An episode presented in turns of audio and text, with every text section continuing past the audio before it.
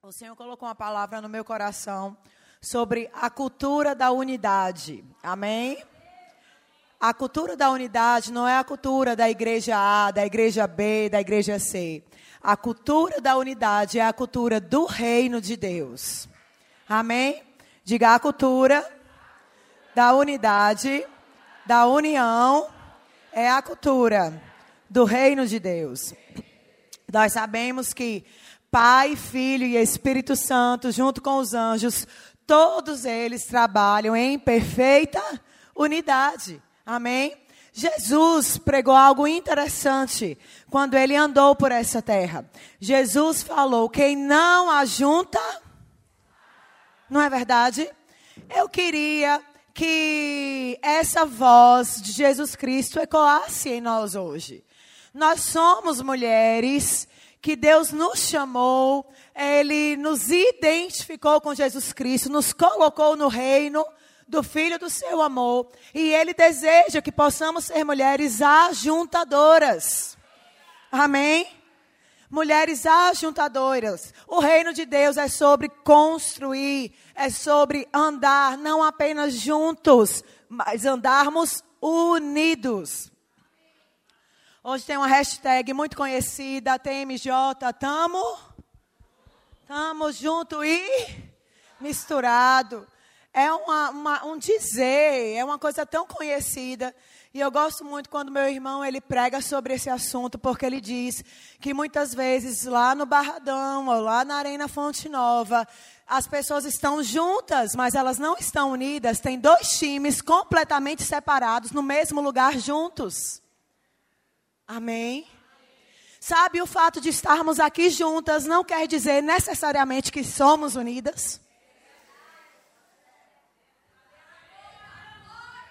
O, fra, o, fato de congregarmos aqui na mesma igreja, na mesma casa do Senhor, lá na tua igreja, você que talvez seja como eu, que não seja dessa casa, não quer dizer, amados, que nós estamos vivendo a perfeita unidade que o céu tem para a nossa vida. Então é sobre isso que eu desejo falar nessa manhã. Sobre a cultura do reino do céu, que é a cultura da unidade.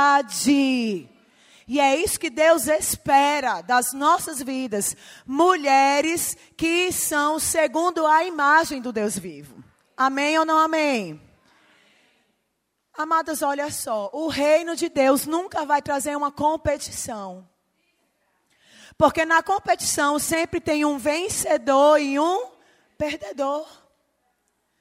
Trabalhando com pessoas, trabalhando com mulheres, é muito nítido a questão da competição no meio feminino. Sabe que você não está aqui competindo com ninguém. Deus tem uma carreira para você. Ele tem um plano perfeito para a sua vida. E o que ele designou para você é para você. Nós não precisamos, nós não podemos cair nessa armadilha. Isso é uma armadilha do diabo. Isso é uma armadilha do inimigo. Queremos competir com A, com B, com C, porque no reino de Deus ou todo mundo ganha ou todo mundo perde. Amém? Esse é o reino de Deus. Quando o filho foi exaltado, o pai mesmo o exaltou acima de todas as coisas. Amém? Então, amados, sobre isso que eu quero realmente que o Espírito Santo nos ensine, me ensine, te ensine nessa manhã. Muito mais do que estamos juntos é, estamos unidas numa visão, estamos unidas em um propósito, estamos unidas como mulheres de Deus para um tempo como este. Estamos unidas na nossa casa, estamos unidas ali no nosso trabalho, porque se a gente não está unindo, com certeza a gente está separando. Com certeza a gente está dividindo. E a palavra diz que uma das obras da carne é facção, separação, partidarismo. E eu vou lhe dizer: a parte não é maior do que o todo. Eu, Carol, não sou maior do que o todo. O que é o todo? É Deus, é a visão dele, é a igreja de Jesus Cristo. Amém? Isso é o todo. Na época de Jesus, houve dois queridos que queriam muito um lugar de destaque. Eles estavam entre os doze, andavam com os doze, comiam com os doze, eram treinados com os doze, mas teve um momento, amados, que na glória, não sei porquê, eles acharam que eles eram dignos de um lugar de destaque. E eles fazem um pedido para Jesus Cristo. Olha que coisa interessante, abra sua Bíblia comigo. Em Marcos 10, 35 e 37. O reino de Deus é um reino de unidade.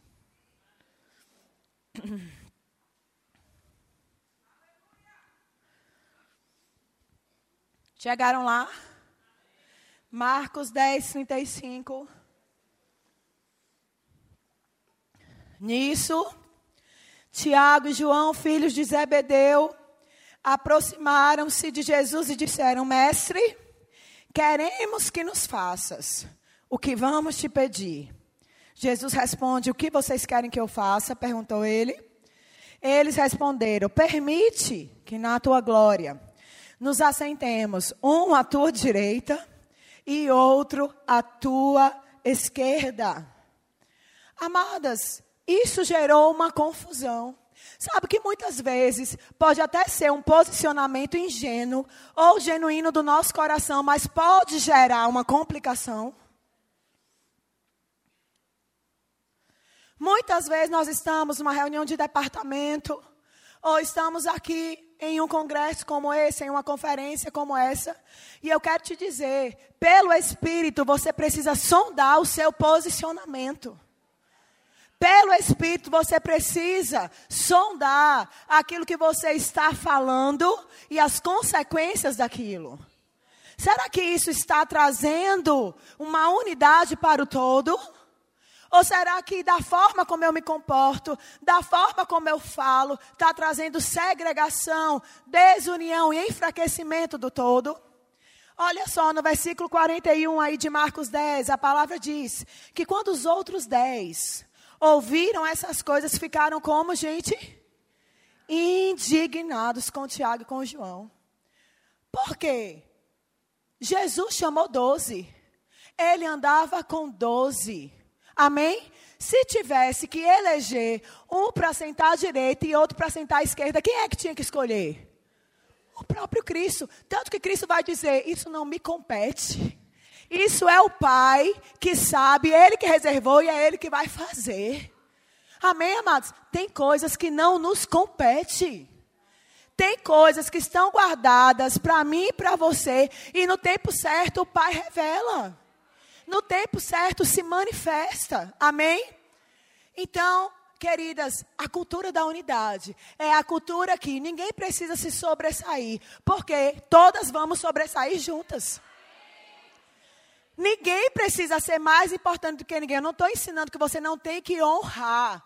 Nós sabemos que a cultura do reino é uma cultura de honra que Deus tem pessoas em posição de autoridade. Amém?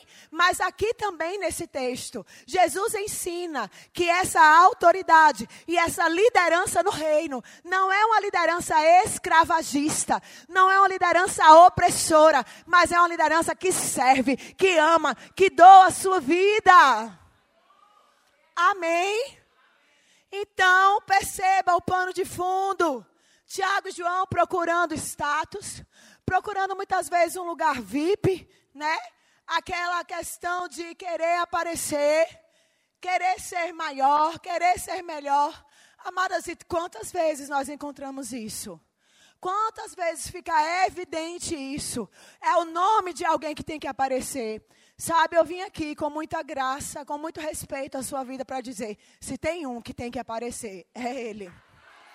Somente Ele. Somente Ele. A cultura do reino, amados, é sobre todos. Porque a palavra diz que Deus amou o mundo. O mundo é todas as pessoas que nasceram e estão no mundo. Deus não tem preferências, como muitas vezes o nosso coração tem. E eu quero te dizer: se somos mulheres do reino, essa cultura precisa estar na nossa vida. Se somos verdadeiramente mulheres do reino, essa cultura tem que estar no nosso coração. Amém ou não amém? Aleluia! O reino de Deus não é sobre privilégio, é sobre corpo. Paulo pega uma igreja problemática, a igreja de Coríntios, e ele vai começar a ensinar sobre o corpo de Cristo. Ele vai começar a ensinar sobre os membros do corpo. Qual é o membro do corpo que você não precisa? Todos os membros do seu corpo têm uma necessidade, uma função específica. Para você notar isso, amada, é só você bater o dedo mindinho ali na, na mesa. Que você vai começar a sentir ele na hora. Falar, meu Deus, eu tenho um dedo mindinho. E como ele dói.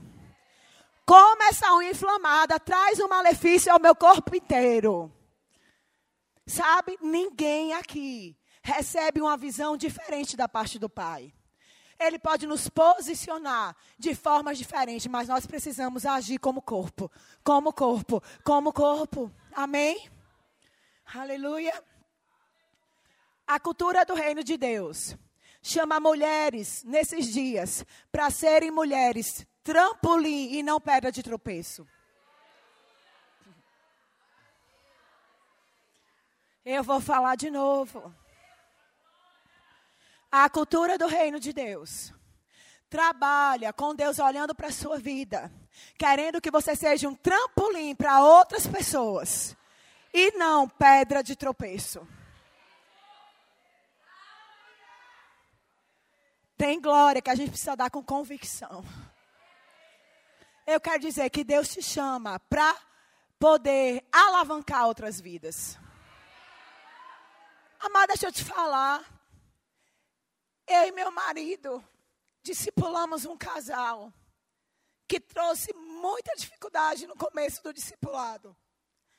Um casal que chegou em Salvador muito maltratado um casal que chegou aqui muito desconfiado de igreja, de liderança, de tudo. E nós dois fomos comissionados a restaurar aquele casal, a mostrar para eles que havia liderança sim, segundo o coração de Deus.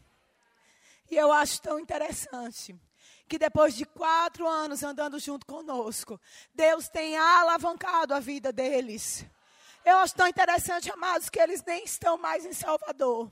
Mas tudo que acontece na carreira desse casal, eles pegam o telefone para ligar para a gente e dizer: essa vitória não é minha vitória, essa vitória é a vitória de vocês. Vocês que um dia acreditaram em nós, vocês que um dia oraram por nós, vocês que um dia enxugaram as nossas lágrimas, vocês que um dia souberam repreender e confrontar a gente, e por isso nós estamos agora alçando voos altos. Deus precisa de pessoas trampolins.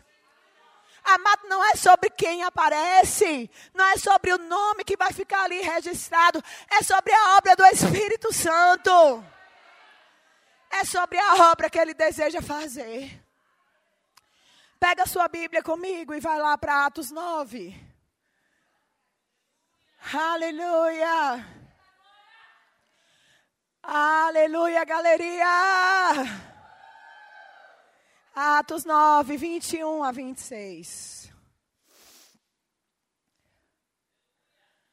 Cadê as mulheres que unem? Que ajuntam? Aleluia. Olha só que passagem interessante. Atos 9, 21. Todos os que ouviam ficavam perplexos e perguntavam: não é ele? Estão falando de Saulo. Não é ele o homem que procurava destruir em Jerusalém aqueles que invocavam este nome, ou seja, o nome de Jesus?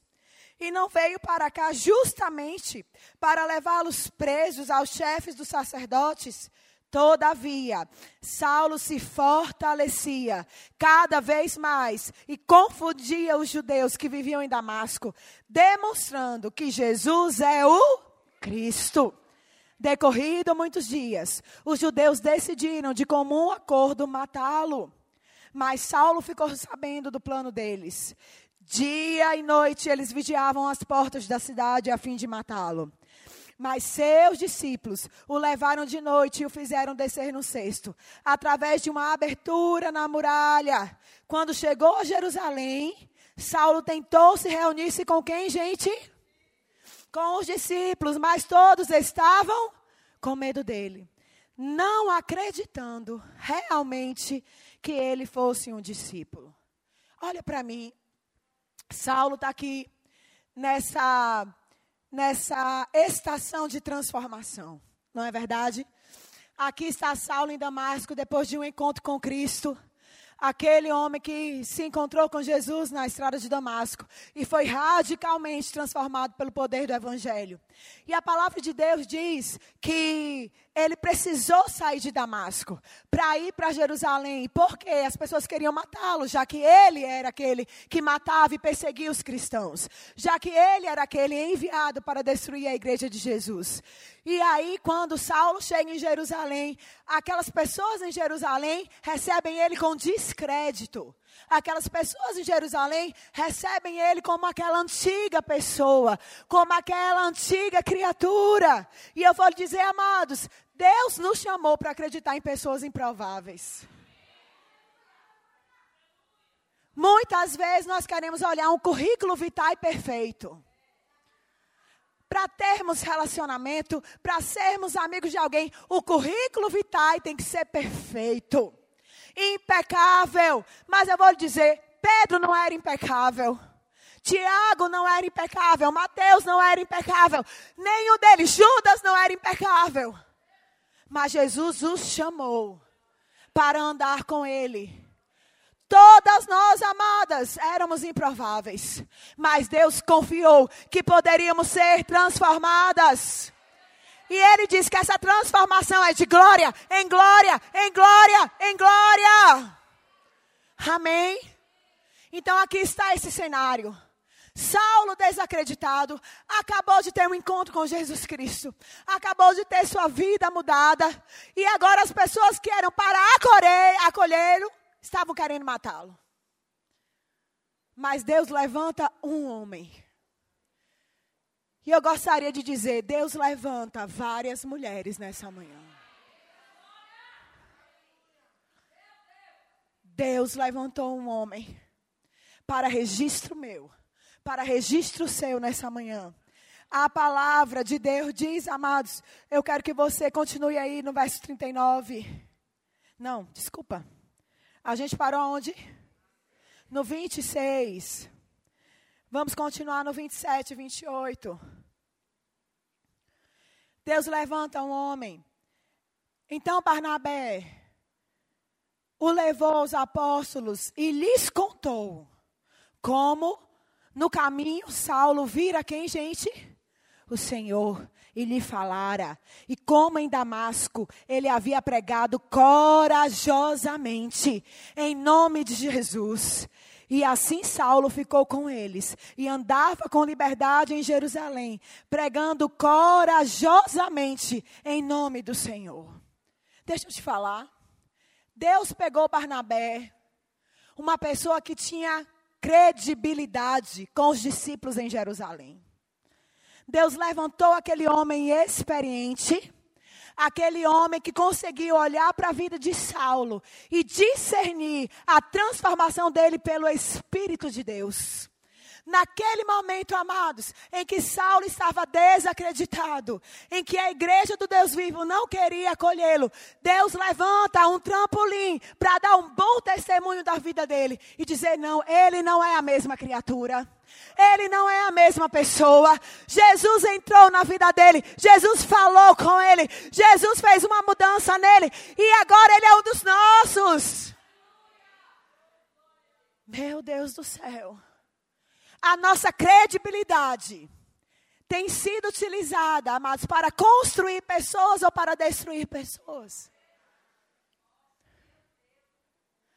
A confiança que temos como mulheres de Deus, a confiança que temos com o nosso esposo, com o nosso marido, com a nossa família, ela tem sido utilizada para poder botar as pessoas num trampolim ou para fazer as pessoas tropeçarem. Naquele momento, tudo o que Paulo precisava era de um testemunho verdadeiro, de transformação do Evangelho. É por isso que lá na frente Paulo vai dizer: o Evangelho é loucura. O Evangelho é loucura, mas ele é um Evangelho de transformação para aquele que crê. Ele não é um evangelho intelectual. Ele não é um evangelho de oratória. Ele é o evangelho da verdade. Amadas, eu creio que o Espírito de Deus tem um discernimento genuíno no nosso coração. Para que nós possamos identificar as pessoas pelo Espírito. Foi aqui, numa dessas conferências, que um dia eu ouvi Shirla ministrando sobre nunca mais conhecer uma pessoa segundo a carne, mas conhecer aquela pessoa segundo o Espírito. E eu me lembro, eu estava aqui na frente ela ministrando. Você não deve olhar para uma pessoa e falar: não gosto do cabelo dela, não gosto da roupa dela, mas pelo Espírito, você deve ter a leitura de Deus sobre a vida daquela pessoa. Discernir a minha irmã pelo Espírito. Discernir quem está trabalhando comigo pelo Espírito. Amado, deixa eu te dizer. Aqui nesse local, um homem de Deus que nem me conhecia, desceu dessa plataforma, olhou para os meus olhos e disse: Menina, você precisa ser professor Rema. Aquele homem, amados, nunca tinha me visto pregar, nunca tinha me visto ensinar. Aquele homem não sabia quem eu era. A única coisa que a irmã Vânia falou para ele foi: Pastor Bud, essa é a Carol formada no Rema de Tulsa, aqui é sua família. E eles são parceiros nossos, todos eles fazem rema.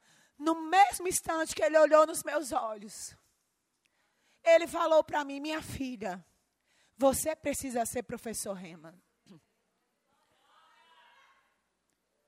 E eu falei para ele: Tá bom, pastor, eu vou gravar alguns CDs para enviar para Campina Grande, para as pessoas ouvirem as ministrações. Ele falou: não, não vai ser assim. E eu fiquei confusa, eu falei: não vai ser assim. Ele falou: não, minha filha, você não sabe quem eu sou.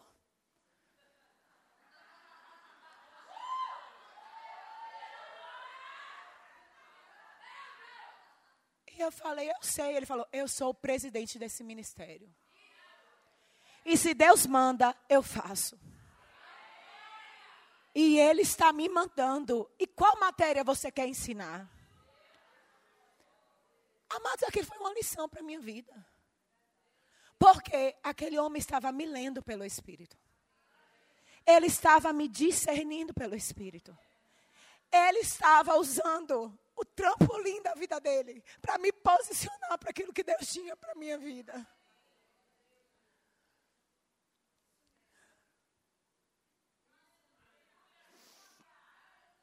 Essa é a cultura do reino de Deus, amados. Essa é a cultura do reino de Deus. É uma cultura que, ei, deixa essa pessoa crescer, deixa ela aumentar, deixa ela avançar, porque com ela todo reino avança, todo reino cresce, todas nós crescemos. Aleluia. Oh, gente, eu quero ler um texto que nessa conferência em que eu falei para vocês, quando Shirley estava ministrando, ela leu que é o texto de Lucas. Lucas 1, 39. E essa passagem nunca saiu do meu coração. E essa passagem nunca saiu da minha mente. Eu não sei por quantas conferências você andou, mas eu creio que Deus está te marcando nessa conferência. Eu vou dizer de novo, eu creio que o Espírito de Deus não trouxe você para mais uma conferência. Mas eu creio que você chegou aqui para ser marcada poderosamente pelo Espírito dele. Que daqui a um, dois, três, quatro anos, os efeitos dessa palavra possam estar crescendo e florescendo, frutificando em você. Ei, aí Shirla pegou esse texto para ler. Ela começou a dizer sobre o bebê de Maria e o bebê de Isabel. E ela começou a dizer, amados, lendo isso daqui, Lucas 1, 39, naqueles dias. Maria preparou-se e foi depressa para uma cidade de região montanhosa da Judeia, onde entrou na casa de Zacarias e saudou Isabel. E quando Isabel ouviu a saudação de Maria, o bebê agitou-se no ventre de Isabel. E Isabel ficou como, irmãs? Cheia, possuída pelo Espírito. E em alta voz Isabel exclamou: Bendita é você entre as mulheres, e bendito é o fruto, o fruto, filho que você dará à luz. Mas por que sou tão, tão agraciada ao ponto de me visitar a mãe do meu Salvador? Logo que a sua saudação chegou aos meus ouvidos, o bebê que estava em meu ventre agitou-se de alegria. Feliz é aquela que creu, que se cumprirá aquilo que o Senhor lhe disse. Amados, e tão certo como vive o Senhor, Sheila começou a dizer que nós precisamos ser mulheres que possam fazer o bebê de outras mulheres sorrir, saltar do ventre. A mulher que está em competição com a outra, amados, ela quer colocar a outra para trás. Mas a mulher do reino de Deus reconhece há algo em você. Há um propósito na sua vida. Há uma missão genuína de Deus para você. E isso me deixa alegre. Você faz o meu bebê pular. Você faz o meu bebê saltar de alegria. Você entende? num contexto configurado. Quantas vezes nós estamos aqui e vendo Deus levantando mulheres, levantando mulheres, levantando testemunhos. Oh, gente, no nosso interior tem que haver brados de alegria. Tem que haver celebração no nosso interior. Isso precisa proporcionar para a nossa vida um enchimento do Espírito Santo. Amém? Quando eu vejo aquilo que você carrega, quando eu identifico aquilo que você carrega, quando eu identifico o propósito de Deus vivo e eficaz em você, isso me traz alegria. Oh, amadas, quantas pessoas passam por aquela porta para ouvir, analisar, criticar e ponderar? Essas pessoas estão fluindo no mesmo espírito que chegou para Jesus, para ouvir o que ele ia falar da mulher adúltera. E Jesus, sondando aqueles corações, começou a amar aquela mulher, perdoando aquela mulher. E ele começou a dizer: Quem é perfeito aqui? Quem é que não tem erro aqui?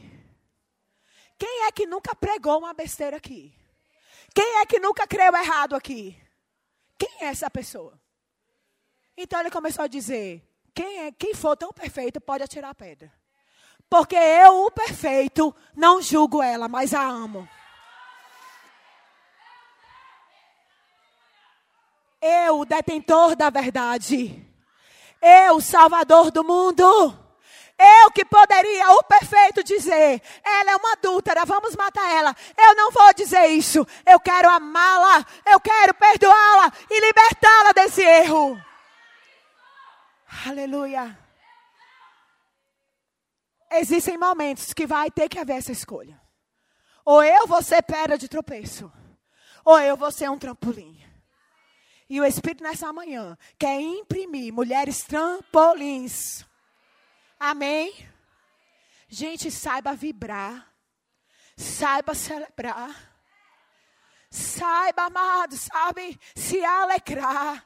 Quando muitas vezes a promessa ainda não se cumpriu na sua vida, mas se cumpriu na vida de outra, se alegre. Seja sincera. Celebre com força. Pai, obrigada. Obrigada porque o tempo de Maria chegou. Perceba, Maria era jovem. Isabel já era avançada de idade. A promessa de Isabel talvez tenha demorado de se cumprir, amados. Mas se cumpriu na hora exata. Porque Isabel estava gerando João. Você entende? Então eu quero te dizer: quando Deus te colocar em contato com mulheres, quando Deus te colocar em contato com outras filhas, deixe as suas análises de lado. Coloca as suas pedras de lado. Deixe o bebê, o espírito que está em você pular de alegria. Oh, aleluia. Oh, aleluia. Precisamos ser pessoas que unem pessoas a Deus. Precisamos ser pessoas que creem na transformação genuína do Evangelho.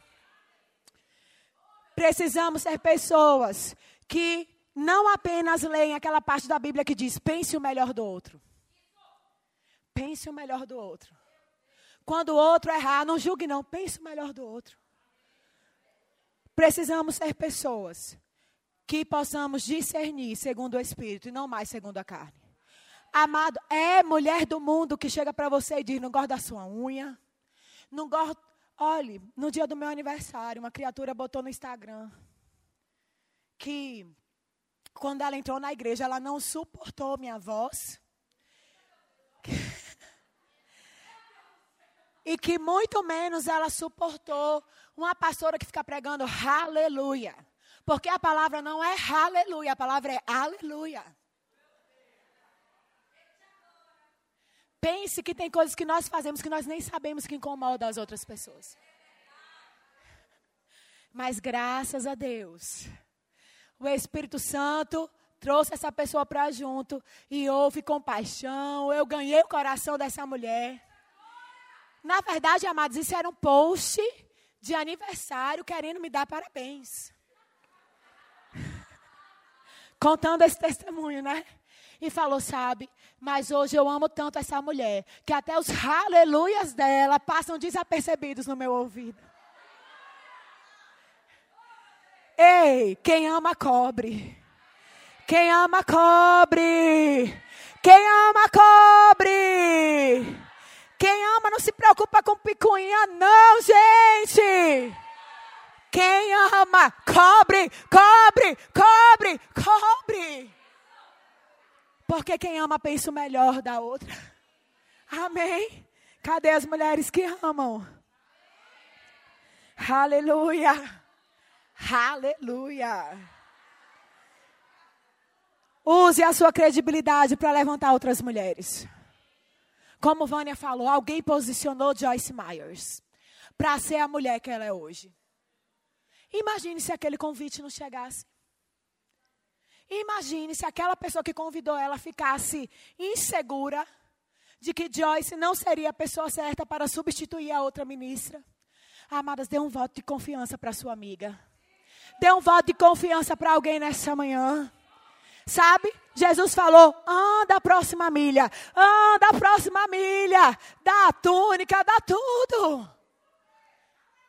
Precisamos estimular essa cultura em nosso coração e no nosso meio. Amém? Note, amadas, Saulo estava desacreditado. Ninguém acreditava na transformação genuína dele. Por mais que o próprio Cristo tivesse aparecido para ele, e quando Jesus apareceu para ele, está registrado, dizendo que Jesus falou para ele: És para mim um vaso de honra. Está registrado na sua Bíblia que quando Jesus se encontrou com ele, falou: Você é para mim um vaso de honra. Mas as pessoas precisavam acreditar nisso. Talvez você está aqui nessa transição. Mas eu quero te dizer pelo Espírito: Deus posiciona pessoas ao seu lado para dar um bom testemunho da sua caminhada. Para dar um bom testemunho daquilo que Jesus tem feito na sua vida. Para dizer, é genuíno o arrependimento dela, é genuína a caminhada dela com Cristo, é genuína a transformação da vida dela. Não é só da boca para fora, não. Ela é uma mulher de Deus. Ela está crescendo. Ela está avançando. Ela é um vaso de honra. Aleluia. Cadê as mulheres Barnabés? Cadê as mulheres Barnabés que passaram desodorante? Levanta a mão. Barnabé não vai glorificar o que a carne está fazendo. Enquanto as pessoas estavam lendo Saulo como aquela antiga criatura, Barnabé identificou a transformação do Espírito. As mulheres trampolins, as mulheres Barnabés, amados, conseguem olhar para aquela pessoa que não teve nenhuma modificação, talvez física, mas conseguem ver pelo Espírito a transformação que está acontecendo ali. Você consegue compreender isso? Dão ibope para o que Deus está fazendo. Dão ibope para o que Deus está operando. Dão ibope para o propósito de Deus na vida daquela pessoa. Oh, meu Deus do céu. A igreja que manifesta o reino é a igreja que acredita que Saulos podem ser os maiores apóstolos de Jesus Cristo. Sabe, meu irmão me falou algo interessante. Ele falou: talvez, Carol, nos dias de hoje, não existam tantos Paulos, mas é porque faltam Barnabés. Amadas, todas nós, pregadoras da palavra, Todas nós vamos pegar os textos de Paulo para ensinar sobre a igreja, sobre princípios, sobre tudo. O nosso foco é em Paulo. O nosso foco é naquilo que aquele homem fez. É nas viagens missionárias dele, é nas igrejas que ele implantou, é nos princípios que ele ensinou, sabe? Mas para Paulo existir, para Paulo passar de descrédito para crédito, teve que haver uma pessoa chamada Barnabé. Barnabé. Barnabé, amadas. E eu e você precisamos nos posicionar assim. Barnabé podia pensar: poxa, esse homem, quem ele é? Ele acabou de se encontrar com Cristo. Ah, ele tem que caminhar muito com Jesus para poder dar em alguma coisa. Porque é isso que nós fazemos na igreja. É isso que nós fazemos. Vocês estão rindo por quê?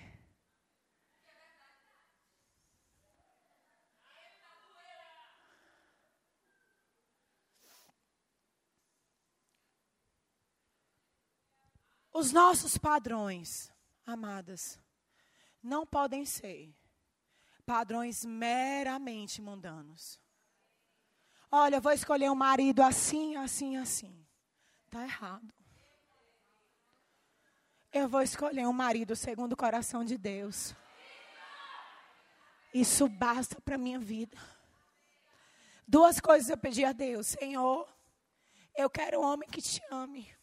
Que seja segundo o seu coração. Mas também eu quero usar os meus saltos. Porque eu sou grandona e só tinha tido relacionamento com baixinho. Eu falei, não, Senhor, agora eu quero usar os meus saltos. Essas foram as minhas exigências. Amadas, eu não ganhei na loteria, não. Deus me presenteou. Deus atendeu o desejo do meu coração. E eu vou dizer, só para testemunhar sobre Sim, ele é um marido trampolim.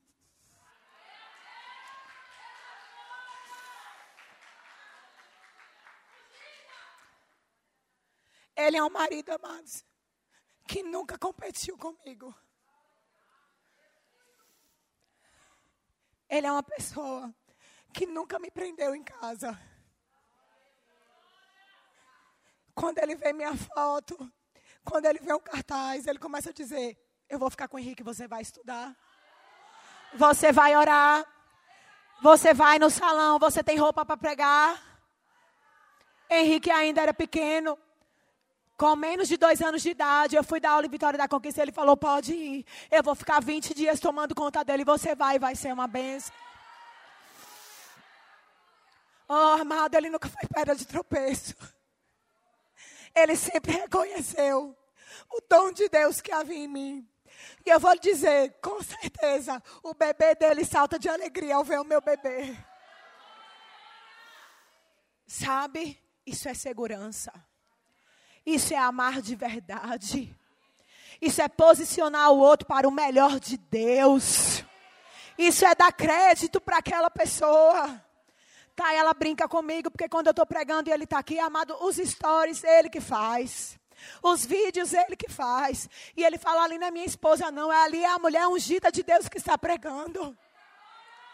E ele poderia sair de casa sem oferta nenhuma para me dar, amados. Mas as melhores ofertas é ele que leva para a igreja para depositar aqui para honrar a minha vida. Meu Deus do céu. Sabe o que é? Eu tenho um Barnabé do meu lado. E eu vou lhe dizer quantas vezes a honra e a glória vêm para mim. Quantas vezes as pessoas só vêm. Carol Luxinger, mas eu vou lhe dizer. Valdielson Nascimento é um comigo. E se ele não existisse, eu também não existiria. Porque Ele me posicionou para esse tempo. Amém? Aleluia. Diga, eu sou aquela que promove outras. Eu sou aquela que fala bem de outras. Eu sou aquela que traz boas notícias sobre outras. Diga, eu sou aquela que creio no Evangelho da transformação. Diga, e eu divulgo aos quatro cantos o que Deus está fazendo na vida dos improváveis. Aleluia! Aleluia! Aleluia! Aleluia! Jesus posicionou doze homens que não eram nada. Jesus posicionou pescadores, Jesus posicionou cobradores de imposto, ele posicionou médicos e ele saiu da terra dizendo: vocês vão fazer coisas maiores. Eu acredito em vocês. Eu libero o mesmo Espírito que está em mim sobre vocês. E agora vocês vão fazer coisas maiores. Esse é o meu exemplo. Esse é o meu líder. Esse é o meu mestre, amadas. Um homem tão seguro de si que diz: quem vier depois de mim vai ser maior, vai ser maior, vai ser maior, vai ser maior. Porque é o reino de Deus que está avançando. Você crê assim? Eu quero encerrar contando um outro testemunho para você. Eu posso? Antes de contar esse testemunho, eu quero só pegar um versículo que fala de Barnabé para você se lembrar. Atos 11, 22.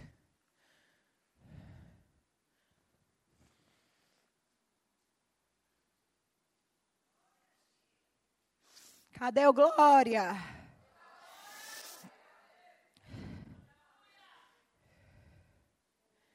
Notícias desse fato chegaram aos ouvidos da igreja em Jerusalém. E a igreja em Jerusalém enviou Barnabé até Antioquia. Barnabé ali chegando e vendo a graça de Deus, ficou alegre e os animou a permanecer fiéis ao Senhor. De todo o coração. Vai dizer quem era Barnabé. Barnabé era um homem bom. Na outra versão tem o quê? De bem, cheio do Espírito Santo e de fé. Por que é que Barnabé fez a leitura correta de Paulo?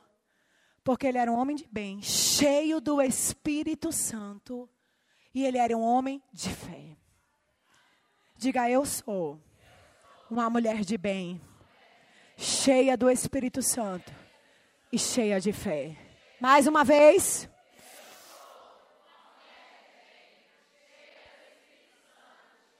Outra vez.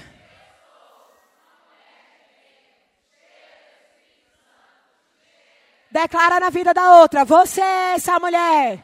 Você é uma mulher de bem. Você é cheia do Espírito. Cheia de fé. Para dar um bom testemunho da vida das pessoas. Aleluia! Aleluia! Olha aqui esse homem, olha aqui, vou terminar. Ele era um homem bem, um homem bom, cheio do espírito, cheio de fé, e muitas pessoas foram acrescentadas ao Senhor. E então Barnabé foi a Tarso procurar Saulo. E quando o encontrou, levou-o para Antioquia. Olha ele puxando. Paulo para o chamado dele. Assim, durante um ano inteiro, Barnabé e Saulo se reuniram com a igreja em Antioquia e ensinaram a muitos. Grifa isso com seu batom aí da Mary Kay. Em Antioquia, os discípulos foram pela primeira vez chamados de pequenos cristos. Em Antioquia, pela primeira vez, os discípulos foram chamados de assim como Cristo fez, eles estão fazendo. Assim como Cristo fez, essas mulheres estão fazendo. Assim como Cristo se comportou, o mesmo Espírito que havia nele está sendo liberado aqui nessa manhã. Oh, aleluia, aleluia. Para encerrar, eu quero dar um testemunho.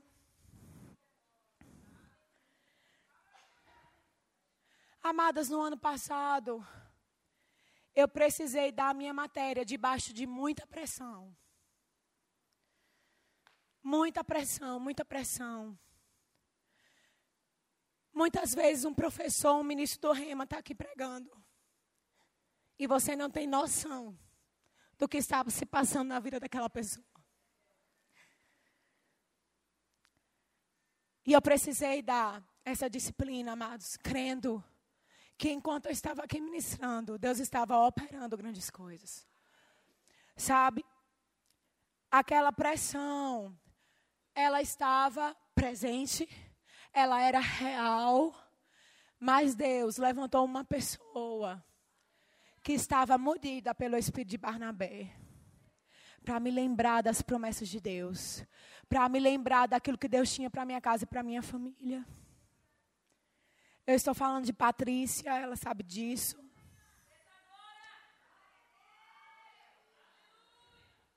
Nós fizemos a aula de consagração juntas.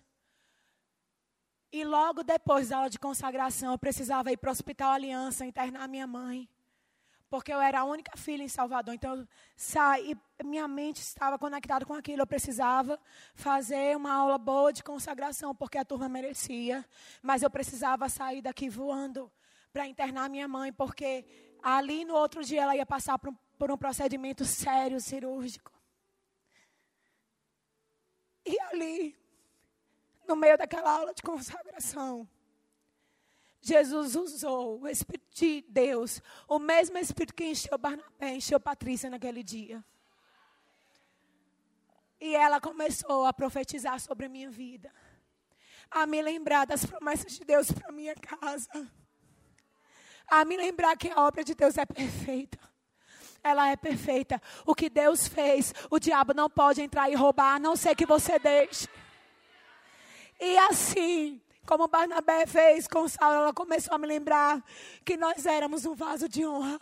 Que o Espírito de Deus tinha grandes coisas, que existia a graça do Senhor sobre a nossa vida, que tudo iria bem. Sabe, amadas?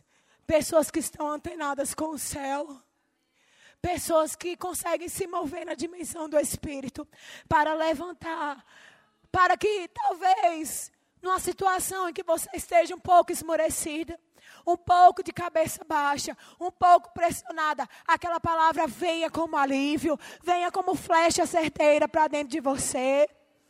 E eu quero honrar ela nessa manhã. Queria que ela ficasse em pé, trouxe um presentinho para ela.